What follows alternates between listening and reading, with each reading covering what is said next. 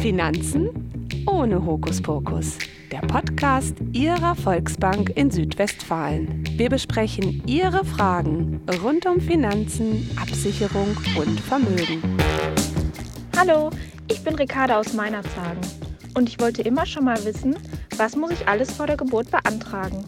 Ja, herzlich willkommen. Über diese Frage wollen wir drei heute sprechen und dabei unsere Erfahrungen, Herangehensweisen und Gedanken austauschen. Ich bin Stefan Pattberg, ich bin Abteilungsleiter im Kundendialogcenter der Volksbank in Südwestfalen. Hi, ich bin Annika Burzlaff, ich arbeite auch im Kundendialogcenter der Volksbank in Südwestfalen. Ich bin die Dritte im Bunde heute Morgen und zwar bin ich die zuständige Elternberaterin im Hause der Volksbank in Südwestfalen. Ja, Barbara, Elternwerden ist äh, sicherlich ein spannendes Thema. Da gibt es viele Dinge zu beachten. Was hast du denn erstmal so Grundlegendes für uns mitgebracht, was unsere werdenden Eltern beachten sollten? Da gibt es natürlich eine ganze Menge. Und gerade beim Elterngeld helfen wir unwahrscheinlich gerne. Es gibt viel zu beachten für die Mutter, für den Vater, je nachdem, wer in Elternzeit gehen möchte. Und ja, da werden wir ein bisschen Zeit für brauchen. Es ist also so, dass man sich überlegen muss, wie scheide ich zum Beispiel auch aus dem Berufsleben aus? Was möchtest du als Mutter oder als werdender Vater gerne in Anspruch nehmen? Es gibt Unterstützung vom Staat, die muss man allerdings per Antrag abrufen und dabei wäre ich dann einfach gerne behilflich. Wie stellst du dir das denn vor oder an was hast du denn gedacht? Ja, genau, das ist ja auch der Antrag, den du schon zweimal für mich Gott sei Dank ausgefüllt hast, neben dem Kindergeldantrag auch den Elterngeldantrag. Ich kann mich noch erinnern, da war ein Antrag bei, der war eigentlich relativ simpel, weil ich da nur zweimal einen Monat in Elternzeit gegangen bin. Und gerade beim zweiten wo ich schon etwas länger äh, in Elternzeit gegangen bin, nämlich insgesamt äh, neun Monate. Der war re relativ kompliziert. Da war was mit Partnerschaftsbonus und mit, ich weiß nicht, was noch allem. Ich muss mal eben dazwischen grätschen, bitte. Elterngeld, ich bin ja auch Mama geworden vor zwei Jahren und da war ich auch bei dir, Barbara. Da hast du auch den Antrag mit mir ausgefüllt. Mein Mann, den habe ich damals zu Hause gelassen, weil der hatte äh, keine Lust, sich mit ins Büro zu setzen. Da haben wir beiden das alleine gemacht. Kannst du mir noch mal eben kurz sagen, was für Daten du von uns brauchtest äh, damals, die ich mitbringen musste vorab? Weil ich war als als unser Sohn Mats geboren wurde, war ich perfekt vorbereitet. Ich habe Namen ausgefüllt, Geburtsdatum und der Rest lief von alleine. Genau, so soll es auch sein. Also jeder soll sich wohlfühlen, soll auch nicht viel machen und es ist also so, dass wir den Antrag gemeinsam durchgehen und dann ist es einfach entscheidend, was man möchte. Man kann drei Jahre den Beruf verlassen und kann drei Jahre dann ausscheiden aus dem Berufsleben, muss sich aber überlegen, wie bin ich finanziell abgesichert. Und da gehen die Mütter oft für zwölf Monate in Elternzeit und der Vater kann ins Boot geholt werden, wie wir es bei Stefan auch gemacht haben, dann dementsprechend für zwei Monate. Weiterhin kann man aber auch sagen, man streckt das Ganze, was viele nicht wissen. Das wäre dann kein Basiselterngeld, sondern das sogenannte Elterngeld Plus. Das ist zum Beispiel, wie wir es bei dir hinterher auch gemacht haben, für Mütter sehr interessant, wenn man sagt, ich möchte rechtzeitig wieder oder früher wieder in den Beruf zurück und möchte vielleicht wieder etwas arbeiten. Ja, stimmt. Das war eine super Sache. Ich habe das Elterngeld Plus gemacht und ähm, hatte sogar die Möglichkeit, nach acht Monaten wieder anfangen zu arbeiten. Das heißt, ich habe das Elterngeld gekriegt und habe mir noch ein bisschen was dazu verdient. Da ging es uns als Familie wirklich richtig gut. Das war eine super Sache. Elterngeld ist das eine Thema. Dann gibt es doch diese Sache mit dem Mutterschaftsgeld noch das kriegt man doch irgendwie vor der Entbindung und nach der Entbindung, dann gibt es Elterngeld. Das habe ich nie so richtig verstanden. Wie läuft das nochmal? Ja, es ist also so, wenn eine Mutter aus dem Berufsleben ausscheidet, hat sie den Anspruch zum Mutterschaftsgeld. Das bekommt sie von der Krankenkasse. 13 Euro am Tag werden ausgeschüttet, sechs Wochen vor der Geburt und acht danach. Und dann packt der Arbeitgeber den Rest dabei. Das heißt also, in diesen Zeiten ist die Mutter noch voll abgesichert und dann, das vergessen sehr viele Eltern oder man weiß es einfach nicht, ab dem dritten Lebensmonat vom Kind bekommt die Mutter zum ersten Mal Elterngeld. So war es ja bei dir dann auch. Und da muss man einfach gucken, wie teilt man dann diese zehn Monate, die noch übrig sind an Elterngeld für die Mutter auf. Was möchte die Mutter machen? Bei Stefan sind wir dann dazu übergegangen, dass er auch gesagt hat, okay, wir wollen beide in Elternzeit gehen und möchten uns lange eine Fremdbetreuung sparen. Genau. Bei uns war ja der Wunsch halt auch, dass wir beide relativ schnell wieder relativ viel arbeiten können. Soweit ich es im Kopf habe, konnte ein Elternteil 30 Stunden pro Woche und ein Elternteil maximal 25 Stunden pro Woche arbeiten gehen. Und das dann über, oh, ich weiß es gar nicht mehr, die 24 Monate und Partnerschaftsbonus kam ja irgendwie noch dazu. Ne?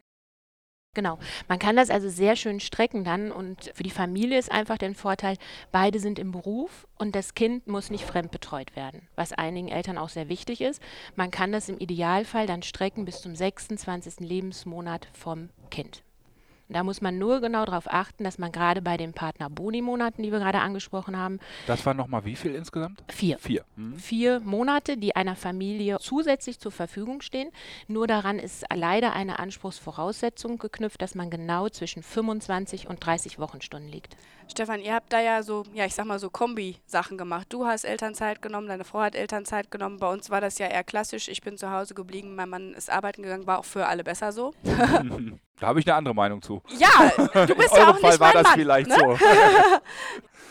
Ich kann wirklich äh, sagen, die Zeit, ich habe zwei Töchter, bei unserer Leonie habe ich äh, zweimal einen Monat Elternzeit gemacht. Das war im Prinzip eigentlich nur verlängerter Urlaub, weil man war zu Hause und meine Frau hat trotzdem alles gemacht.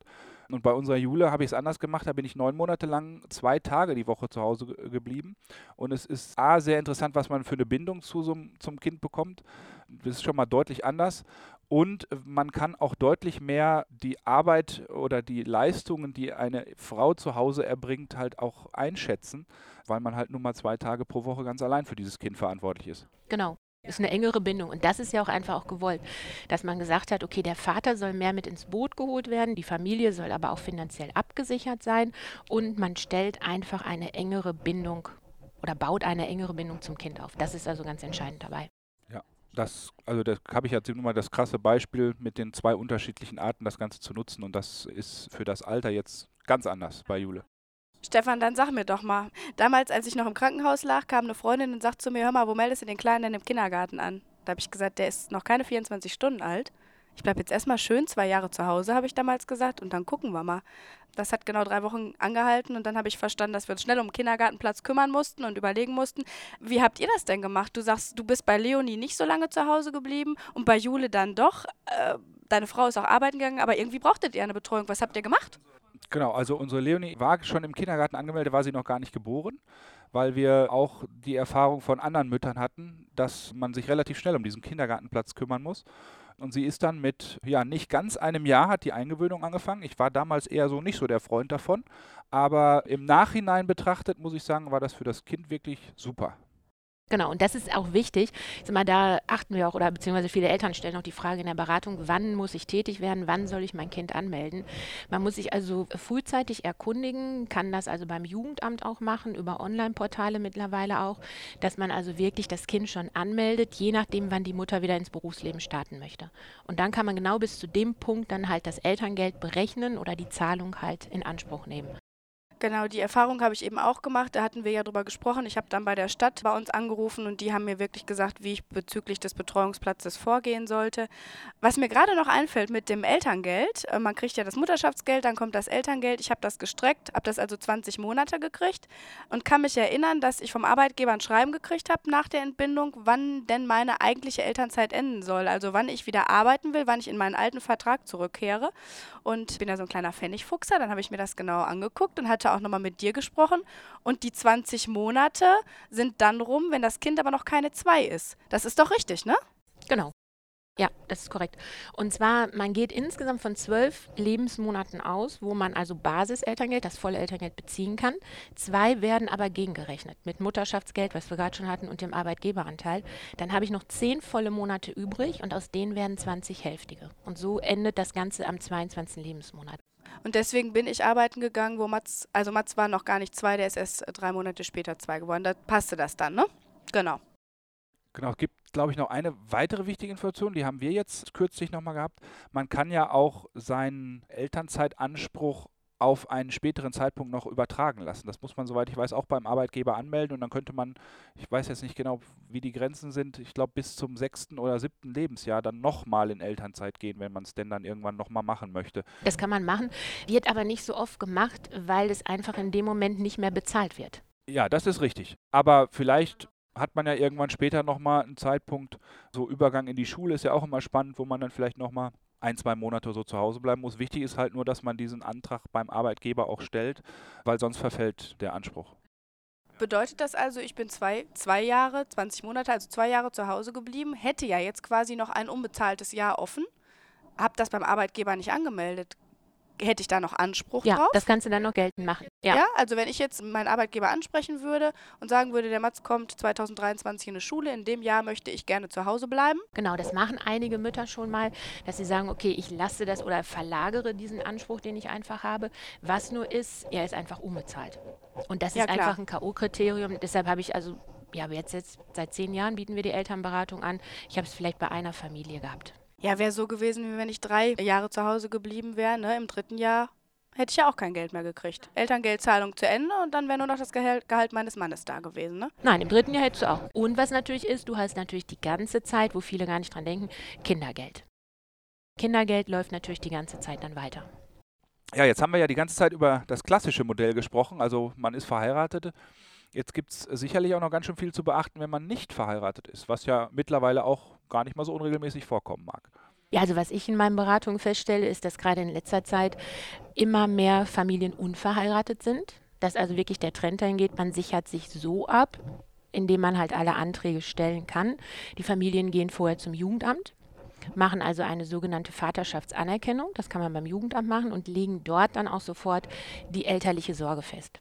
Weil das möchten ja die meisten Familien oder auch die meisten Väter, dass die Mutter nicht als alleinerziehend gilt, sondern dass man im Prinzip das gemeinsame Sorgerecht Wenn ich für das da Kind hat. unterbrechen, ich glaube, das wissen auch nicht viele, dass wenn man nicht verheiratet ist, als Vater erstmal nicht erziehungsberechtigt ist. Ne? Das muss man beantragen. Mhm, ja. Genau, ja. Ja, der Vater stößt da im Moment äh, dann schon an seine Grenzen, dass er noch niemals nach der Geburt das Kind anmelden kann. Und das wissen halt viele nicht, dass es einfach wichtig ist, das abzusichern, auch wenn unter der Geburt was mit der Mutter wäre oder so, damit der Vater einfach handeln kann. Man muss wirklich nicht mehr heiraten, sondern man kann so zusammenleben, der Familienname wird festgelegt und auch halt durch die Vaterschaftsanerkennung ist das alles wirklich in trockenen Tüchern dann für den Vater. Also ich war froh, dass ich diesen ganzen Antrag nicht ausfüllen musste. Das war so viele Felder, so viele Dinge. Also Barbara, du hast uns so, also ich habe das damals so empfunden und Stefan, ich glaube, du auch gut vorbereitet. Äh, Ja, äh, auf diesen ganzen Bürokratiekram. Ja, genau, da war ich auch echt froh drüber. Das war eine Riesenerleichterung, weil ähm, ich glaube, ich hätte es alleine auch gar nicht geschafft und habe mich ein paar Mal gefragt, jemand, der jetzt nicht so wie wir in, in dieser Branche arbeitet, wer kommt mit diesen Anträgen klar, weil man wirklich auch alleine da steht. Da hilft einem keiner bei, außer jetzt jemand wie du, der in dieser Elternberatung da tätig ist. Das war echt super. Jetzt habe ich aber noch eine andere Frage. Wir haben gerade gesagt, Elterngeld, alles wird gezahlt, das ist auch erledigt. Dann gibt es noch das Kindergeld. Das gibt es ja auch so lange, wie das Kind noch zur Schule geht, in der Ausbildung ist und so weiter. Wir wissen aber auch beide, dass das Kindergeld so eine Art, ja, ich sage mal, so ein durchlaufender Posten ist. Für Betreuungsplatz, für Nahrung, für Kleidung. Also diese 204 Euro pro Kind, die sind im Monat da und die sind eigentlich auch schon wieder weg. Ich möchte da gerne so ein bisschen vorsorgen auch weiterhin, dass ich äh, für Mats ein bisschen, dass wir ein bisschen Geld zur Seite haben. Welche Möglichkeiten gibt es da? Kann ich irgendwelche Quellen anzapfen? Wie lege ich am besten Geld zur Seite oder spare ich was an, dass ich für Mats einen Puffer habe? Ja, also das wäre natürlich schön. Ist mal 204 Euro, hört sich im ersten Moment viel an, nur es geht natürlich auch viel weg. Ausbildung für Kinder ist natürlich wahnsinnig teuer. Man sollte rechtzeitig vorsorgen. Wir empfehlen unseren Kunden immer sofort nach der Geburt am besten vielleicht ein Konto sofort zu eröffnen für das Kind. Oft sind es auch Großeltern, die wir mit ins Boot holen, die dann zu Gesprächen mit hinzukommen und dass dann einfach nochmal gemeinsame Termine vereinbart werden, um da optimal vorzusorgen, vielleicht auch durch eine Ausbildungsversicherung, durch Versicherungen im Hinsicht auf ja, Unfall, Krankheit, Krankenzusatzversicherung. Und was immer mehr kommt, dass auch einige Eltern sagen, okay, wir sorgen vor durch gewisse Sparpläne, die dann individuell angeboten werden. Und man muss einfach gucken, wie ist dann auch immer die Sparfähigkeit für den Kunden. Ja, man merkt schon, wir haben schon einige Zeit über dieses Thema jetzt sprechen können. Da gibt es ganz, ganz viele Aspekte, die man beachten muss. Äh, und insbesondere so diese Bürokratie, die bei Anträgen, bei Anmeldungen, bei unterschiedlichen Lebenssituationen zustande kommt, die ist schon sehr umfangreich. Und da gibt es sicherlich dann mit dir jemanden, der da wirklich gut helfen kann und der gerade dann auch anderen werdenden Eltern relativ frühzeitig da zur Seite stehen kann. Genau, also wenn wir das machen, sollte das auf jeden Fall frühzeitig sein. Das Beste ist immer, wenn die Termine vor der Geburt stattfinden. Bei den meisten Müttern ist es so ab dem sechsten Schwangerschaftsmonat, dass dann ein Termin vereinbart wird. Manchmal sind die Väter mit dabei, je nachdem, wie es passt. Und die nächsten Termine finden dann statt nach der Geburt, dass sich Eltern melden, rufen mich entweder an oder online wird Kontakt aufgenommen. Genau. Es ist auch, glaube ich, relativ wichtig, wie früh der Elterngeldantrag eingereicht wird, weil die Bearbeitungszeiten, zumindest war es bei unserem zweiten so, sind sehr, sehr lang. Genau, dafür ist es wichtig, dass man also im Vorfeld alles super vorbereitet, dass man wirklich nur nach der Geburt, der Kunde bekommt immer von uns zwei Umschläge, einmal für die Elterngeldstelle, das hinzufügen muss. Genau. Ja, vielen Dank, Barbara, dass du heute hier warst. Vielen Dank, Danke. Annika, für das tolle Gespräch. Ja, und danke. dann würde ich sagen, bis zum nächsten Mal und tschüss. Tschüss. Tschüss.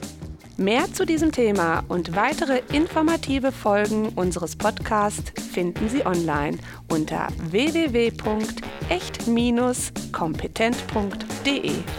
Haben auch Sie eine Frage rund um Ihre Finanzen, Ihre Absicherung und Ihr Vermögen, die wir im Podcast besprechen sollen? Dann kontaktieren Sie uns gerne. Finanzen ohne Hokuspokus.